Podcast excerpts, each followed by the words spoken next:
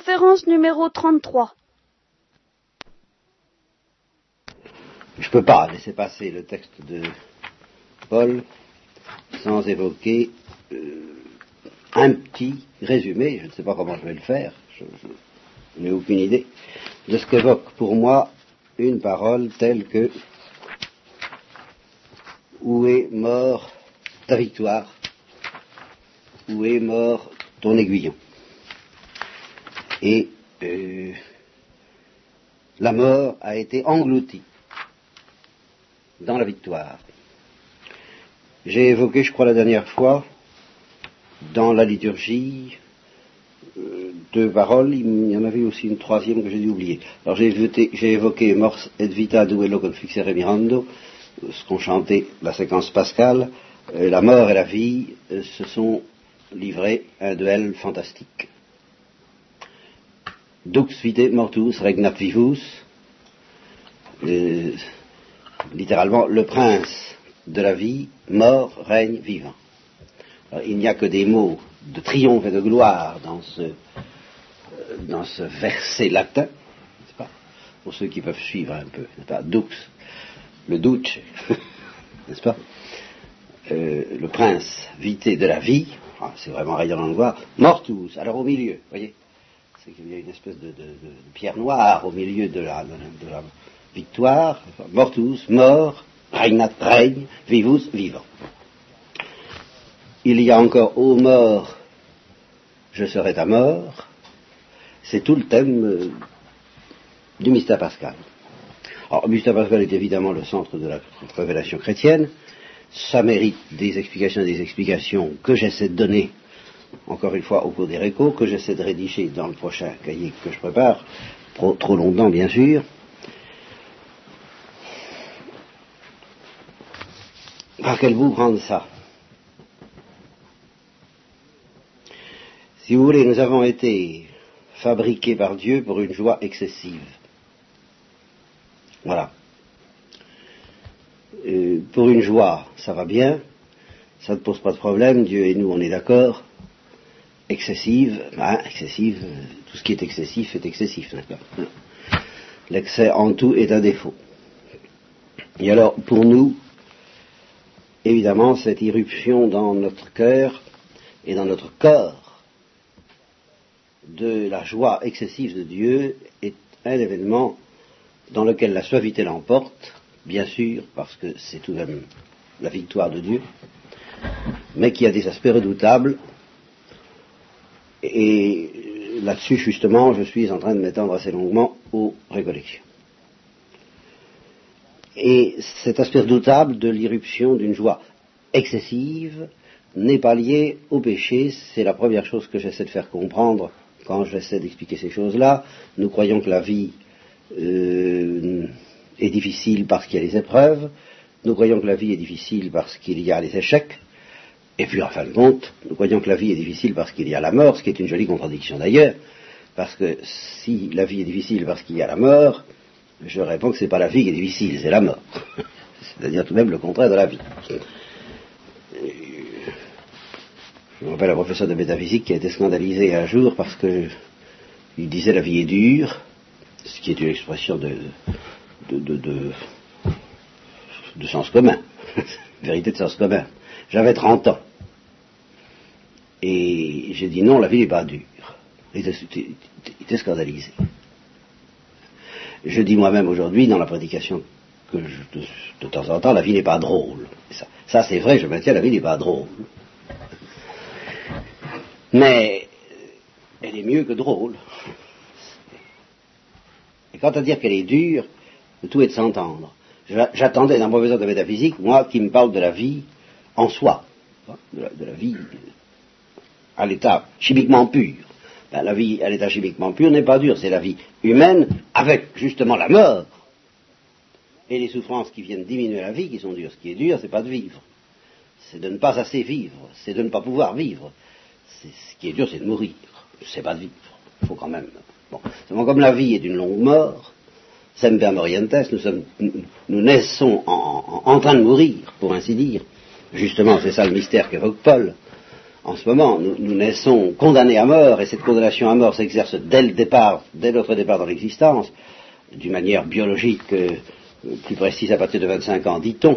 Hein, les, échanges sont déjà déperditifs, en, déperdition.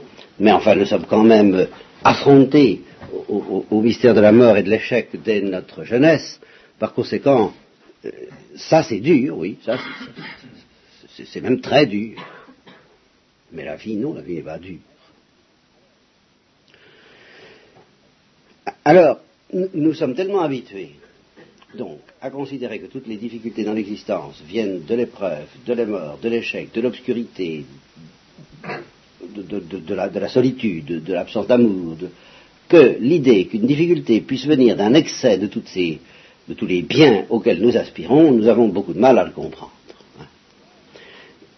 je n'ai pas le temps de m'étendre là-dessus ce soir, je, vous préviens seulement que c'est comme ça, c'est une énorme difficulté. Euh, la mariée est trop belle, si vous voulez, euh, précisément parce que la mariée, c'est Dieu. Dieu se présente à nous pour nous, emporter dans cette lumière inaccessible, incompréhensible pour la créature. Alors une fois qu'on est passé de l'autre côté, ça va, on récupère tout ce qu'on avait laissé euh, au départ, selon l'expression que j'emploie mille et mille fois, et je m'en excuse auprès de ceux qui m'ont souvent entendu, laissez vos bagages à la consigne, vous les retrouverez à l'arrivée, à la fin du voyage. Bon, euh, ça, va très bien une fois qu'on est passé de l'autre côté. Mais le moment du passage, et c'est déjà le mystère de la Pâque, ce n'est pas le passage de Dieu, mais c'est le passage à Dieu, eh bien, est tout de même un moment critique. Voilà.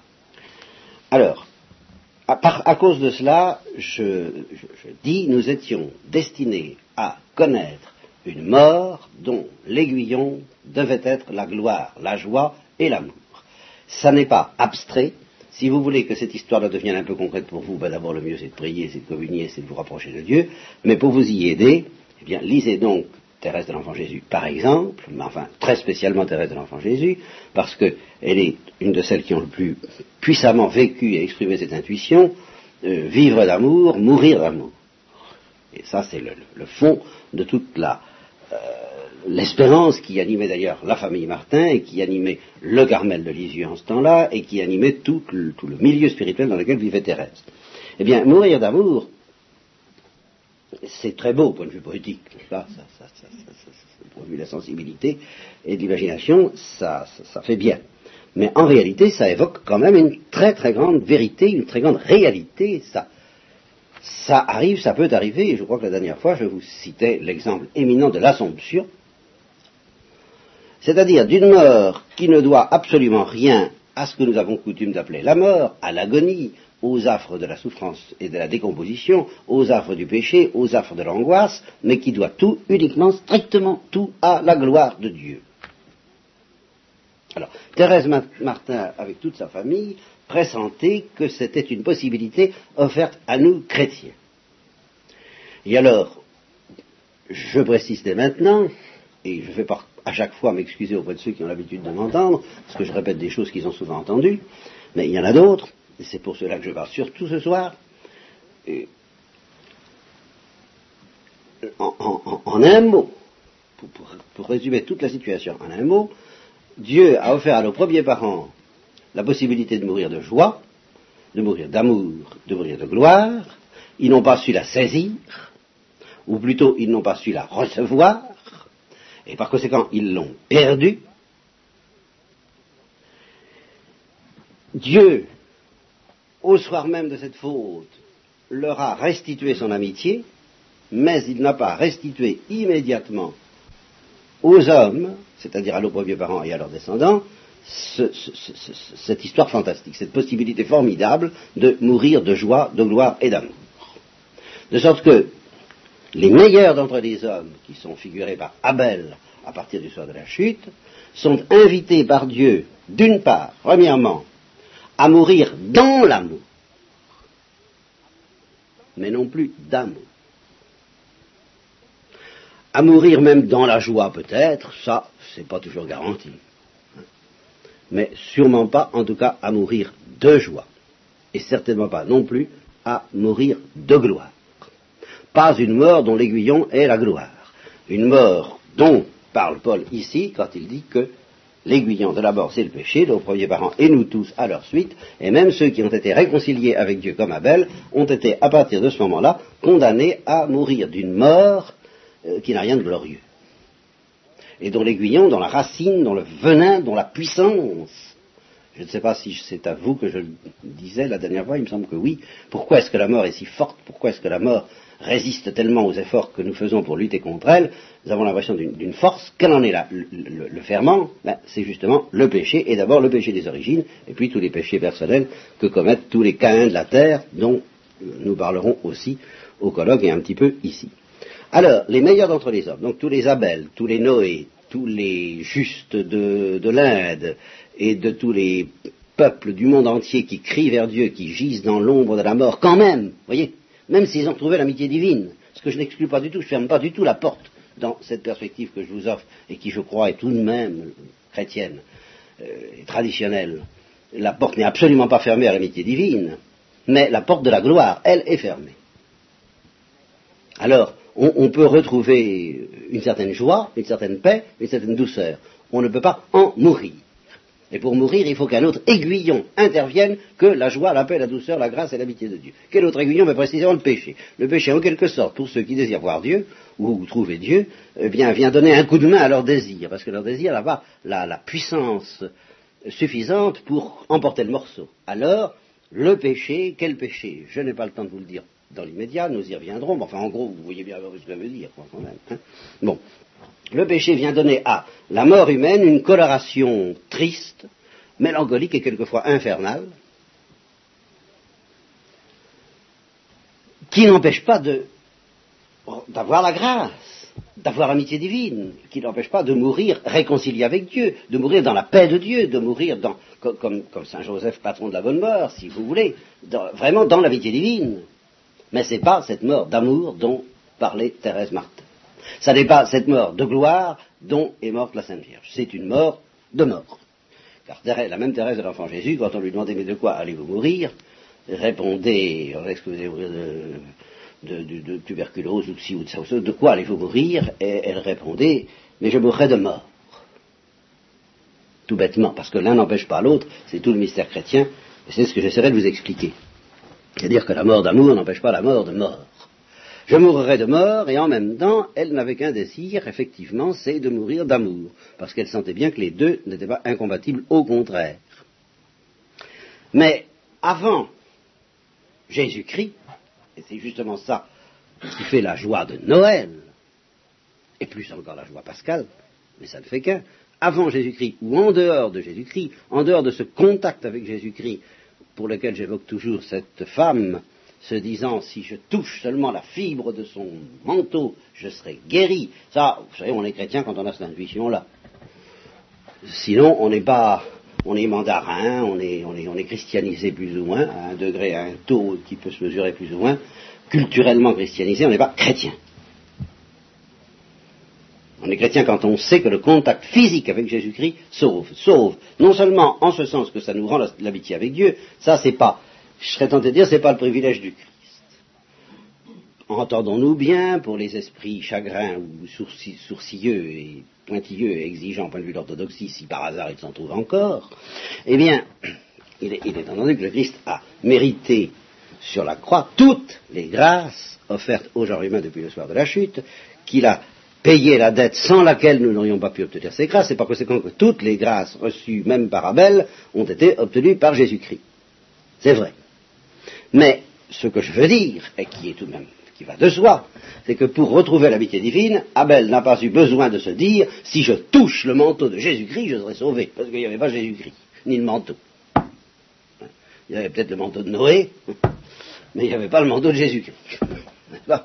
C'est pas conséquent. je reprends et je dis avant Jésus-Christ, et en dehors du contact physique, ou en dehors du contact physique avec Jésus-Christ, c'est-à-dire maintenant par exemple pour, les, pour, des Chinois qui ne seraient pas évangélisés. Il est très possible de retrouver l'amitié divine.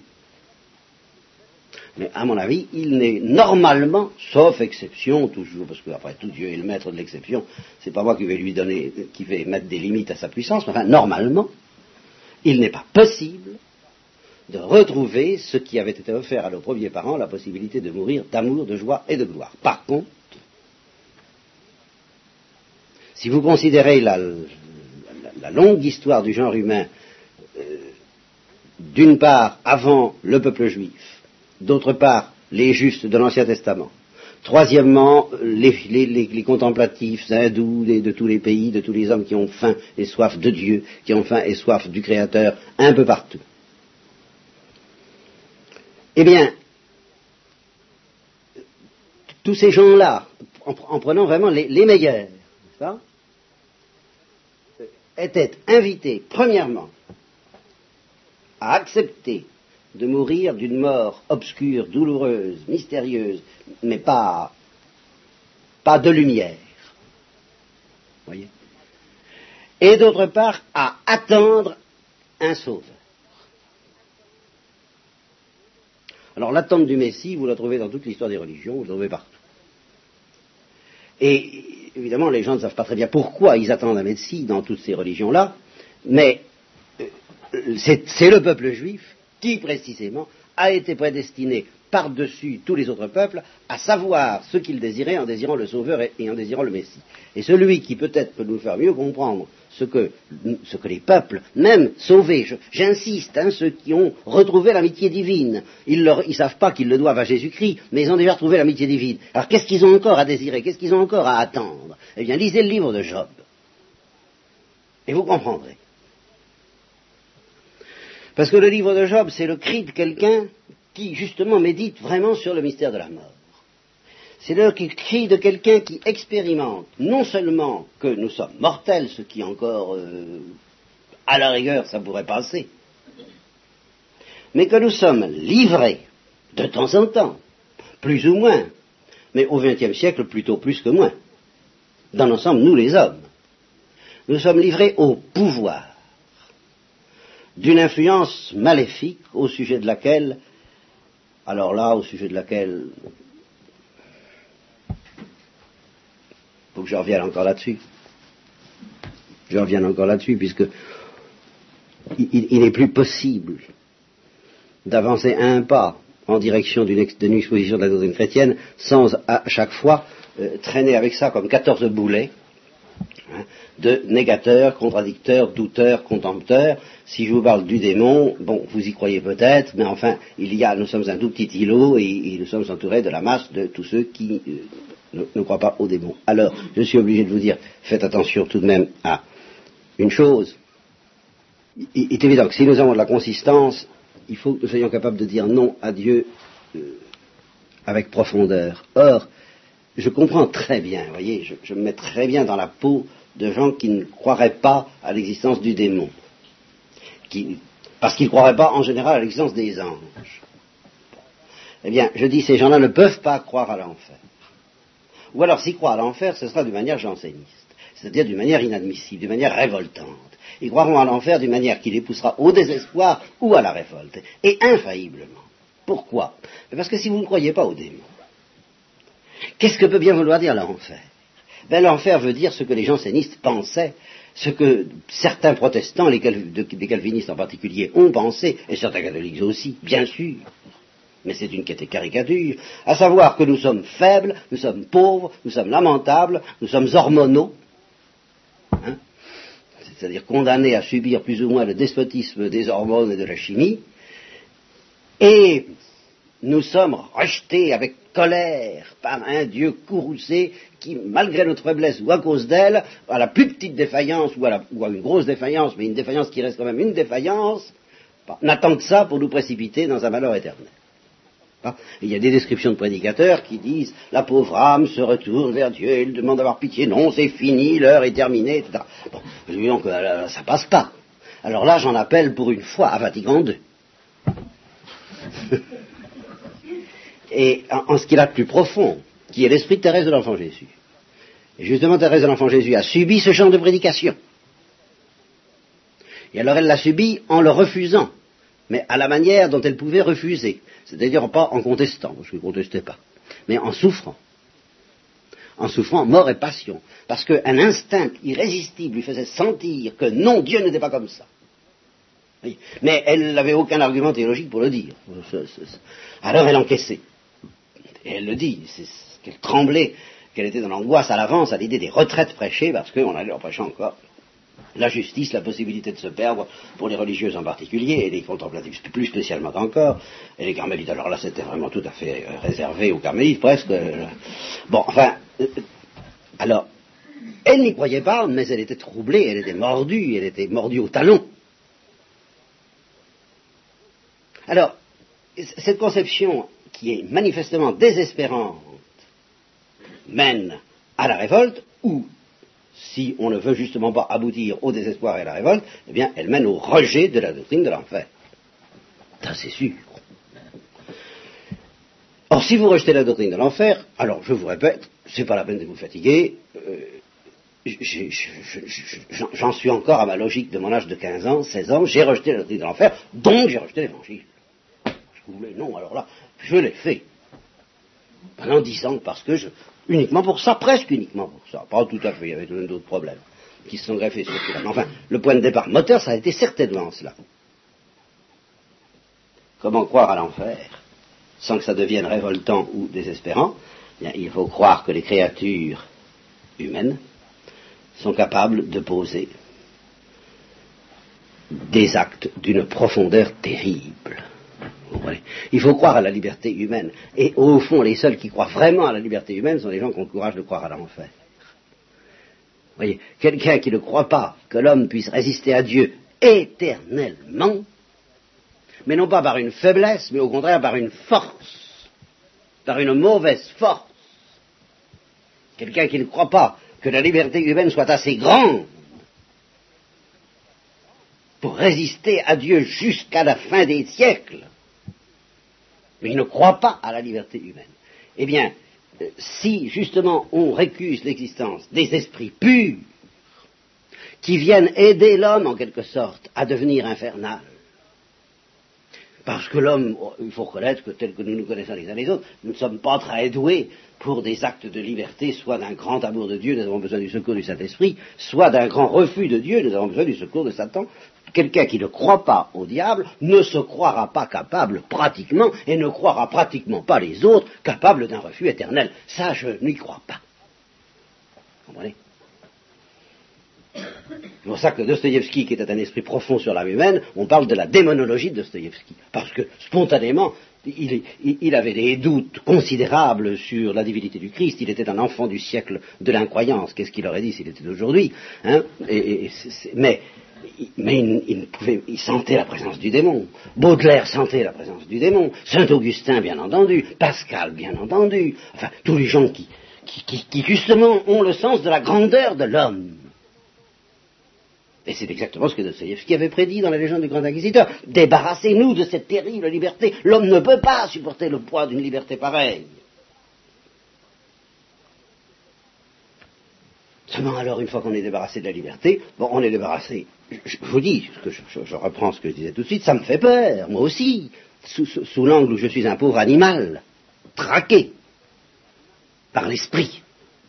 Au fond, ça pourrait être une définition de l'homme un animal traqué par l'esprit, ben, j'aimerais bien être débarrassé de ma liberté, parce que j'ai très peur de ce que je peux en faire. J'ai peur de l'enfer. Je, proclame que j'ai peur de l'enfer. Pour moi et pour mes frères. Et là-dessus, je me fais, je suis disciple de Thérèse d'Avila, qui dit évidemment de temps en temps, euh, elle plus souvent que moi, mais peu importe, on peut être emporté par l'amour de Dieu et dire je t'aimerais même s'il n'y avait pas d'enfer, mais la plupart du temps, précisément parce qu'on sent que notre liberté est quelque chose de très dangereux, eh bien, on a peur de ce qu'elle est capable de faire et est capable de s'endurcir pour l'éternité. Alors, si je pouvais donc être décapité de ce danger, ben, dans un premier temps, je pourrais, je pousserais un soupir de soulagement, mais dans un deuxième temps, je crois que je demanderais à Dieu de me la rendre. Le pouvoir de dire non, parce que je me rendrais compte que c'est tout le sel de l'existence spirituelle qui me serait enlevé il n'y aurait plus de dialogue d'amour possible avec Dieu. Je ne pourrais plus prendre au sérieux ce veux-tu sur lequel j'insiste tellement à, temps et à contre-temps. Donc toute la, tout le sérieux, toute la gravité et tout le passionnant, toute, la fascination, de, ce, dialogue avec Dieu, mais toute la grandeur de Nietzsche, aussi bien que la grandeur de la Thérèse de l'enfant Jésus, toute cette option qu'il faut faire entre Nietzsche et Thérèse de l'enfant Jésus, tout ça disparaît complètement. On est des braves types, et puis c'est fini. Il n'y a pas à avoir peur de devenir Nietzsche, ni a par conséquent à choisir dans une détermination farouche d'être Thérèse de l'enfant Jésus ou de la suivre. Mais non, tout ça, nous ne sommes ni l'un ni l'autre, nous sommes eh ben, écoutez, je m'excuse, mais dans un monde où il y a de l'enfer, j'ai peur, mais dans un monde où il n'y a pas, je m'ennuie. Et alors, euh, si j'avais mon choix à faire, parce que finalement c'est la vérité qui commande, hein, je n'ai pas le choix, mais si j'avais mon choix à faire, eh bien, euh, je crois que j'aimerais encore mieux avoir peur. Parce que je suis fait pour ça. Je suis fabriqué pour avoir cette peur et je ne suis pas fabriqué pour m'ennuyer comme quelqu'un qui est incapable ni du bien ni du mal de manière sérieuse. Bon. Alors voilà. Euh, je me suis quand même un petit peu écarté de mon propos. Eh bien, Job. Lui, il sent l'existence du démon. Comme Antonin Artaud. Comme les surréalistes. Comme Baudelaire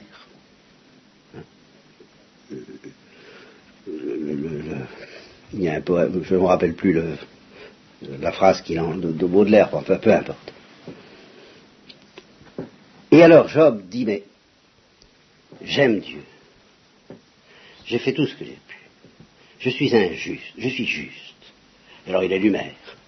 Et il ne faut surtout pas lire ça dans la perspective démocratique et euh, faussement humble du christianisme d'aujourd'hui, c'est-à-dire en se disant il est un pharisien. Non, c'est vraiment l'homme qui humblement constate qu'il a reçu de Dieu cette bénédiction merveilleuse d'être juste. Et juste au sens très très humain et très authentique de l'Ancien Testament, qui n'est pas un sens de justice rigoriste et, et pas du tout. C'est les pharisiens qui en ont fait ça. Mais l'inspiration profonde de l'Ancien Testament, c'est qu'il n'y a pas de justice sans un peu de miséricorde. Donc il a accueilli le pauvre, il a accueilli, il a, été un bienfaiteur de l'humanité. Job, c'est un philanthrope, quoi, enfin, si vous voulez. C'est un riche philanthrope, c'est un philanthrope, quoi. Alors il constate qu'il n'a fait que ça. Il, il constate plus que ça, il constate que Dieu l'a aimé. Car il a bien senti que Dieu l'aimait. Il a vécu dans ce que, dit le, Job moderne que je cite dans le combat de Jacob, le juif du ghetto de Varsovie, n'est-ce pas? J'ai été comblé toute ma vie. Tu m'as comblé toute ma vie. Je n'ai pas à me plaindre, j'ai été très heureux, j'ai été infiniment heureux. Toute, ma vie n'a été qu'un long bonheur. Job le dit. Il le dit à sa manière quand il dit justement les au premier coup, quand, où les messagers arrivent, vous savez, euh, il parlait encore quand un autre messager arrive. Alors Job, au début, il est tellement encore écrasé sous le poids des bénédictions divines que il dit ben, Dieu m'a ordonné, Dieu m'a enlevé, que le nom de Dieu soit béni. Sa femme, ça commence à l'énerver un peu, mais euh, ça n'empêche qu'il a, il a vraiment compris l'amitié divine. Et il remercie Dieu de cette amitié divine. Et il continue à le remercier au moment même où il va se mettre à quasiment blasphémer. Hein Parce qu'il a senti cet amour de Dieu. Donc il a senti qu'il était sauvé. Voilà il a senti qu'il avait reçu de Dieu toute la miséricorde, toute la bénédiction possible, et il est livré à Satan. Et il est livré à la persécution de Satan. Alors là, je comprends Mais qu'est-ce que ça veut dire? Et alors, justement, il faut bien apprécier, parce que nous, c'est très commode, hein, quand on ne veut pas regarder ces choses-là en face. Bon, on dit, ah bah oui, c'est Jésus-Christ, enfin, c'était déjà Jésus-Christ. Mais il n'y avait pas Jésus-Christ, lui. Il n'avait rien pour comprendre ça. Envoyez le texte, et le texte a été écrit avant Jésus-Christ. Ça au moins, même si ce n'est pas un livre historique, ce texte a été écrit avant Jésus-Christ. Alors, ce texte manifeste bien. Mais qu'est-ce que ça veut dire? Pourquoi ce pouvoir, cet aiguillon de la mort? Pourquoi cet être a-t-il la puissance de la mort? Pourquoi suis-je livré à sa persécution? Mais qu'est-ce que j'ai fait? Et pourquoi non seulement Dieu, le diable, mais Dieu, ils se mettent à deux pour me tourmenter donc il y a quelque chose qui ne va pas dans mon affaire, il y a quelque chose qui ne va pas, mais quoi? Alors, donc le scandale et, la, profonde intuition d'Israël, c'est que le juste a encore besoin d'être sauvé. Et c'est ça à la fois son scandale et son interrogation. Pourquoi le juste a-t-il encore besoin d'être sauvé? Pourquoi celui qui est déjà sauvé a-t-il encore besoin d'être sauvé? Alors Israël ne comprend pas, il, il, vitupère de temps en temps, il, se scandalise comme Job, mais il sent en profondeur que c'est vrai, que les justes ont encore besoin d'être sauvés. Car ils sont encore livrés à la mort, et derrière la mort, ils sont livrés à celui qui a la puissance de la mort, c'est-à-dire justement euh, le grand, euh, le démon de Stavrogin, enfin les démons les possédés de Dostoevsky, enfin c'est à ce niveau-là que ça se tient. Alors, les juifs comprennent ce que ça veut dire pour, non pas pour l'humanité pécheresse comme telle, vous voyez, c'est ça le, paradoxe, on croit que ce sont les pécheurs qui ont besoin d'un sauveur, mais dans l'Ancien Testament, ce n'est pas les pécheurs qui ont besoin d'un sauveur, ou plutôt ce n'est pas les pécheurs qui savent qu'ils ont besoin d'un sauveur, naturellement qu'ils ont besoin d'un sauveur, ils ne le savent pas, eux, ils ne le vivent pas, ça. Ce sont les justes qui vivent scandaleusement et douloureusement qu'ils ont besoin d'un sauveur. Et alors ils l'attendent, ils ne savent pas pourquoi ils ont besoin d'un sauveur, mais ils le sentent bien. Et alors, ce que Paul proclame, c'est que justement Jésus-Christ, lui, nous a restitués. Et ça, il faut comprendre ça, pour, pour éviter à la fois d'être dur à l'égard des non-chrétiens, dans la manière dont vous imaginez, comme on l'imaginait, mais ce n'est pas la vraie doctrine de l'Église, qu'ils étaient rejetés de Dieu, qu'ils étaient condamnés à pécher mortellement, qu'ils étaient condamnés à l'enfer, quoi qu'ils fassent, mais ce n'est pas vrai du tout. Dieu leur a offert le salut comme aux autres. Mais ce que Dieu ne leur a pas offert, et alors c'est là où il faut savoir ce que c'est qu'un chrétien, c'est de retrouver le pouvoir de mourir de gloire, de joie et d'amour. Non pas de mourir dans la joie, dans la gloire et dans l'amour, mais de joie et d'amour. Et ça commence avec la Sainte Vierge, et ça continue avec les martyrs. Alors je crois que j'ai évoqué les martyrs la dernière fois à la récollection, et je ne peux pas m'en empêcher, parce qu'enfin il faut regarder ça. et quand, les martyrs se sont tassés un peu, parce qu'il y en a eu moins, eh bien, avec François d'Assise, on commençait à les stigmatiser. C'est-à-dire des gens qui sont emportés par la gloire,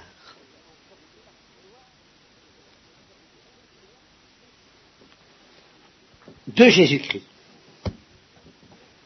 Dans un monde nouveau que ne connaissent pas même ceux qui sont sauvés, même ceux qui sont justes, même ceux qui sont en amitié avec Dieu, même les justes de l'Ancien Testament. Et ce monde nouveau, c'est la psychologie du Christ, que j'appellerais la psychologie du Christ, telle que, en particulier, les orientaux l'ont pressenti. Les orientaux sont fascinés par la transfiguration parce que les, orientaux savent bien que le Christ n'est pas simplement quelqu'un de sauvé, qui serait par ailleurs le Fils de Dieu en personne. Les, orientaux sentent bien que Jésus-Christ a une psychologie de gloire qui apparaît de temps en temps, en particulier à la transfiguration, mais au fond à chacun des miracles de Jésus-Christ. À chacun des miracles de Jésus-Christ, les Grecs sentent que c'est la gloire qui menace d'exploser à chaque instant, que, c'est une espèce de torche. Je crois d'ailleurs que Bernanos emploie ça à propos d'un prêtre euh, dont il dit, il se rendait pas compte qu'il euh, portait du feu, il était du feu, alors ça, partait tout de suite. Eh bien, Jésus-Christ était ce porteur de feu et de lumière. Alors, d'où ceux qui, tous ceux qui sentaient ça, ceux, ceux qui les comprenaient rien, comme le pharisien qui disait, bah, écoute, je se touché, c'est la même chose. C'est se toucher par une femme qui est pécheresse, enfin, euh, alors là, il n'y comprend rien. Mais ceux qui comprennent, eh bien, ils ont peur, comme Pierre, éloigne-toi de moi parce que je suis un pécheur, ou ils espèrent, comme cette femme, si je touche la fibre de son manteau, je serai sauvé. Et, plus tard, cette même gloire qui sera communiquée à Pierre suffira pour que l'ombre de Pierre guérisse les malades. C'est toujours la même chose, c'est la présence de quelque chose qui est bien plus encore que le feu du Sinaï, bien plus que le buisson ardent. Il y a ici plus qu'Abraham. Il y a ici plus que Salomon. Ça, vous savez, un chrétien, c'est tout de même quelqu'un qui d'abord comprend la transcendance du Christ par rapport à toute psychologie humaine. Pour, qui c'est ridicule aller dire à un père grec, n'est-ce pas, aller faire une comparaison entre Socrate, Jésus-Christ, euh, et même euh, Jésus-Christ et Bouddha ou Mahomet ou tout ce que vous voudrez, mais ça lui paraîtra ridicule, parce que ce n'est pas la gloire, ces gens-là. Ce sont peut-être des gens très bien, ce sont peut-être des saints, ça peut être des martyrs, comme il y en a eu chez les musulmans, ce n'est pas la gloire. Alors là, tout de même, donc le premier temps pour faire un chrétien, c'est de comprendre ça, que le Christ, c'est quand même pas simplement un homme bon, ni un sage, ni un prophète. C'est vraiment du feu. Puis la deuxième chose à comprendre, alors avec Paul, Eh bien, c'est que euh, ce feu est contagieux. Voilà, je suis venu jeter un feu sur la terre. Mais c'est moi-même, mais c'est mon corps, mais c'est mon sang, dans lesquels habite la plénitude de cette gloire que j'appelle un feu dévorant. Alors, un chrétien, c'est là la formule que j'ai répétée à satiété, ça commence à me lasser de la répéter, un chrétien, à cause de cela, n'a pas seulement une psychologie de sauver, quelqu'un qui a retrouvé l'amitié divine, mais il a une psychologie de sauveur, dans la mesure où il passe en Jésus-Christ, dans la mesure où il se laisse, à son tour, posséder par cette gloire de Jésus-Christ. Alors, il arrive pour lui ce que dit Paul. La mort a été engloutie dans la victoire. Alors, il en résulte ce que on appellera dans, le jargon moderne, ben, ma foi, je, l'accepte, je l'assume, euh, pour le chrétien, comme pour Jésus-Christ, une situation dialectique. Jésus-Christ était en situation dialectique, c'est-à-dire que Jésus-Christ était constamment, ça je ne, le développerai pas ce soir, ni la prochaine fois, parce que décidément une petite séance de ce genre suffit, ou alors il m'en faudrait toute l'année. Hein. Jésus-Christ était constamment en péril d'agonie et en péril de gloire. C'est-à-dire qu'il était soumis à la double morsure de la mort dans l'aiguillon et le péché, et de la mort dans l'aiguillon et la gloire. Et alors, en lui, mort cette vita duello conflixere mirando. La vie et la mort, c'est-à-dire la mort de gloire et la mort de mort, se livraient dès le départ. Un duel formidable, à l'intérieur même de Jésus. Et de temps en temps, la gloire l'emportait, c'était la transfiguration. Et de temps en temps, l'agonie l'emportait, et c'était tous les jets de Saint-Mani qu'il a connus toute sa vie, la nuit en particulier, de préférence, je suppose. Il, flottait entre la gloire et, l'agonie, en permanence. Alors je ne peux pas vous donner en détail toutes les lois de cette espèce de conflit dans lequel il fallait que ça passe par un paroxysme pour que ce paroxysme manifeste à lui seul et par lui-même la victoire de Dieu. Ça, je ne vous le dirai pas ce soir. Mais sachez que c'est ainsi. Euh, quand le Christ dit aux disciples d'Emmaüs, il fallait que le Christ souffre et meure pour entrer dans la gloire, ça veut dire il fallait que chacune des deux morts dont j'étais porteur, comme on est porteur de germes, aille au bout de ses possibilités, et en particulier la mort dans l'aiguillon et le péché. Il fallait qu'elle aille au bout de ses possibilités pour qu'elle soit engloutie dans la mort, dans l'aiguillon et la gloire. Et alors, les chrétiens qui se présentent pour être sauvés et pour être sauveurs et à qui j'offre d'être plongés dans mon sang, de manger ma chair de boire mon sang et d'être transfigurés eux aussi, eh bien, je reprends le dialogue que j'avais peut-être déjà, si c'est pas à vous, c'est à d'autres, je vous en... Euh, le, chrétien qui, se présente ainsi, j'ose pas dire armé, mais englouti dans le sang du Christ, et qui dit au Sauveur, fais-moi mourir de gloire. Et le Sauveur lui dit oui. D'accord, si tu veux. Exemple, la bienheureuse Imelda, que j'ai peut-être déjà évoqué parmi vous, qui à 9 ans fait sa première communion, contre vents et marées, contre le droit canon en particulier, mais grâce à un miracle, peu importe le miracle, en tout cas elle fait sa première communion, elle fait son action de grâce, on essaie de la réveiller, on n'y arrive pas, elle est morte, de gloire. vraiment sans douleur, comme ça. Hein? Bon, exemple, je vous l'avais cité, Thérèse de l'Enfant Jésus son trait de feu, et son trait de feu, euh, bon, et tous les martyrs, c'est à peu près la même chose, parce que les martyrs, ils ont l'air d'être absents. Ils sont un peu inscrits aux abonnés absents, déjà. Saint-Laurent en disant bon ben je crois que ça s'est grillé de ce côté-là, on va essayer l'autre. Hein. bon, c'est la gloire. Qu'est-ce que je vous dis hein? Bon. Eh bien, euh, le chrétien donc, si justement il, fait cette demande, le Christ la lui donne. Et c'est pour ça que Thérèse l'Enfant Jésus le répétait, le Christ est, allé à la, au martyr dans l'agonie, et les martyrs, eux, ils vont en chantant. Mais alors, à ceux que le Christ voit particulièrement bien disposé. Le Christ répond, mais qui ont cette foi, car il faudrait commencer déjà par avoir la foi que si nous demandons à mourir de gloire, nous, serons, nous serons exaucés. Il a dit, je veux bien, mais j'ai encore mieux à t'offrir. C'est que tu prolonges un peu dans ton être quelque chose de cette situation dialectique euh, au cours de laquelle, en moi, la mort de gloire a triomphé de la mort dans l'aiguillon et le péché. Alors, en fait, voyez, si vous avez assez de foi, assez de confiance et par conséquent assez d'amour pour demander à mourir de gloire, vous êtes un peu fichu. Parce que le Christ dira d'accord, mais j'ai mieux. Et alors vous ne pourrez pas dire non, parce que vous serez emporté par un tel élan de foi, d'espérance et d'amour, que vous ne pourrez pas lui dire non. Il vous dira veux-tu, et ce sera déjà oui d'avance. De sorte que, évidemment, je ne peux pas vous promettre que ça se passera comme pour la Sainte Vierge ou la Bienheureuse Imelda. Mais je peux vous promettre que ça se passera autrement que pour les justes de l'Ancien Testament, si toutefois vous voulez écouter jusqu'au bout les enseignements de Saint Paul, qui ainsi euh, se terminent pour la première aux Corinthiens, nous n'en parlerons plus, et euh, je ne sais pas encore quelle est la suivante que nous aborderons, puisque je vais suivre l'ordre chronologique le plus vraisemblable, enfin celui qu'on peut reconstituer comme étant le plus vraisemblable. Donc, après euh, l'ordre chronologique tel qu'il est reconstitué un peu par les actes des apôtres, donc nous prendrons une autre épître, mais je vous en laisse la surprise ainsi qu'à moi-même.